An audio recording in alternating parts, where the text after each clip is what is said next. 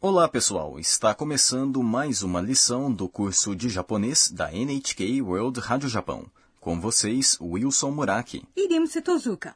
Vamos continuar aprendendo japonês de um jeito divertido. Esta é a lição 7 e a expressão de hoje é: シュークリームはありますか Tem bolinho de creme? A nossa protagonista, a Ana, que é uma estudante da Tailândia, vai a uma confeitaria com a sua tutora, a Sakura. Agora vamos ouvir o diálogo da lição 7. A expressão de hoje é: シュークリームはありますか Tem bolinho de creme? いらっしゃいませ。ケーキがいっぱいありますね。すみません。シュークリームはありますかはい、こちらです。シュークリームを2つください。 Agora vamos estudar o diálogo. Assim que entrou na confeitaria, a Ana disse: ケーキがいっぱいありますね。 Tem muitos bolos, não? ケーキ Significa bolo. É uma palavra derivada do inglês cake. が É uma partícula que vem depois de um substantivo e indica o sujeito de uma sentença. Neste caso, a partícula indica que, na frase em japonês, a palavra bolos é o sujeito. いっぱい É muitos. あります。 Tem, há, existe. É um verbo e indica a existência de objetos, coisas. ね。 É uma partícula usada para expressar uma emoção contida. A pronúncia de ipai é um pouco difícil. いっぱい。 Essa palavra tem um som pausado. Para pronunciar esse som, é preciso fazer uma pequena pausa. Na escrita, usa-se um tsu pequeno do hiragana para marcar esse som pausado. Vamos praticar. いっぱい。 Depois disso, a Ana diz para a vendedora: すみません。シュークリームはありますか Com licença, tem bolinho de creme? すみません。 significa com licença. Usamos essa expressão para chamar a atenção de alguém. Quando você se perde no Japão, você pode dizer sumimasen para alguém que estiver próximo para pedir ajuda. Mas sumimasen também pode ser usado quando pedimos desculpas, não? É isso mesmo. シュークリーム。 É um tipo de doce na forma de pequenas bolas feitas com uma massa fina e preenchidas com creme. A palavra é de origem francesa, chou à la crème, e em japonês ficou assim, chou creme. Em inglês, shoe significa sapato, mas cuidado, chucurimo não é creme para sapatos. Muito obrigado por lembrar. Vamos voltar para o diálogo agora.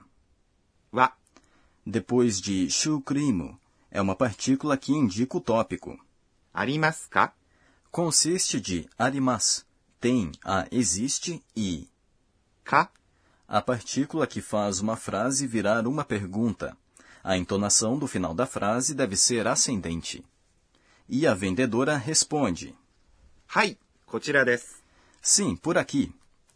はい、 Significa sim. こちら。 Como já aprendemos, é um modo polido de indicar uma direção próxima a quem fala. です。 É uma palavra polida que encerra uma sentença. E a Sakura faz um pedido: シュークリームを2つください。 dois bolinhos de creme, por favor. Shukurimo é bolinho de creme. を、 É uma partícula que indica o objeto de uma ação. 2つ。 Significa dois e consiste da palavra para dois mais つ、 um contador para coisas como bolos. ください。 Significa por favor. Na lição 6, aprendemos que 2 é ni. Por que foi usado futatsu desta vez? Caso o número seja seguido pelo contador tsu, o modo como contamos de 1 até 10 muda.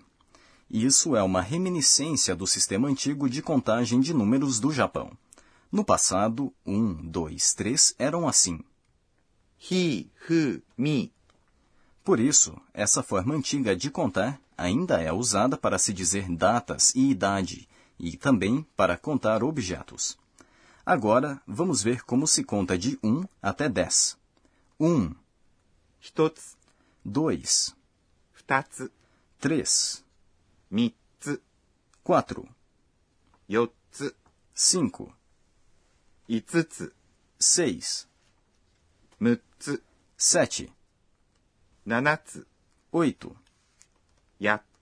9, 九つ、 10. と、 Para dizer sete é fácil, é só dizer nana, que é sete na outra maneira de contar, com tsu, ou seja, nanatsu. Mas os outros números mudam completamente quando seguidos de tsu. O número 10 é especial, ele não tem tsu no final. E a pronúncia é to. Vamos praticar repetindo depois da gravação. 一つ、二つ、三つ、四つ、五つ、六つ、七つ、八つ、九つ、と、 Agora vamos para o quadro Professora Pode Explicar? Para mim, ainda não está totalmente claro como se usa o verbo arimas, que significa há, tem, existe. Será que a professora Akane Tokunaga pode explicar? Vamos pedir a ela. 私が教えましょう。 E a professora explica あります。 que é o verbo haver existir, pertence ao grupo de verbos do japonês conhecidos como estáticos, ou seja, que expressam a condição de coisas ou pessoas. Arimas requer a partícula h para indicar o sujeito. Basicamente, a partícula h é usada para introduzir uma pessoa ou coisa em uma conversa pela primeira vez. É por esse motivo que a Ana disse, depois de entrar na confeitaria. ケーキがいっぱいありますね。 tem muitos bolos, não? Neste caso, a palavra bolos é o sujeito da sentença em japonês. Além disso, essa palavra foi mencionada pela primeira vez.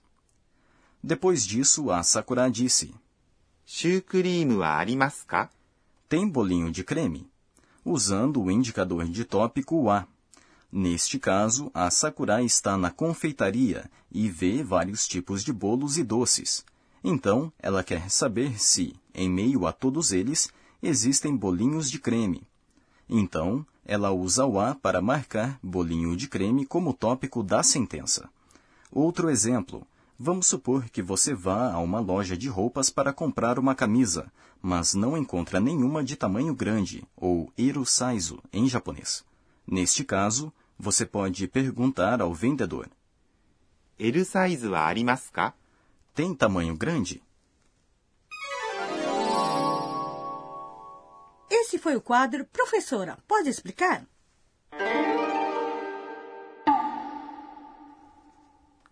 Agora vamos para o quadro Onomatopeia do Dia. Rimusi, você pode adivinhar o que o próximo som representa? パクパク。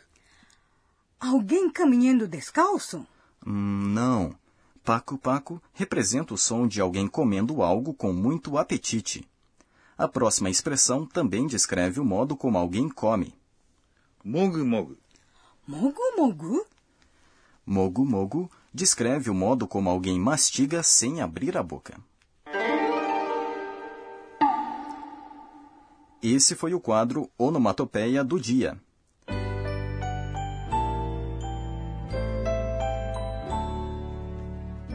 Antes do fim da lição, vamos ver o que chamou a atenção da nossa protagonista hoje.